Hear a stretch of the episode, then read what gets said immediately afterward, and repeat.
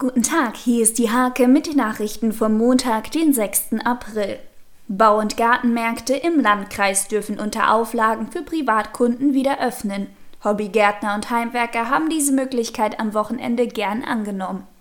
Die angeordnete Zwangspause wegen der Corona-Krise trifft etwa 90 Tagesmütter und Väter im Landkreis Nienburg hart. Existenzangst geht um, die ersten geben auf.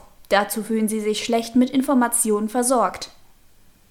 Bewohner der Senioren- und Pflegeheime im Landkreis Nienburg vermissen ihre Angehörigen. Dennoch wissen sie auch, wie wichtig jetzt der Abstand ist und halten anderweitig Kontakt zu den Lieben.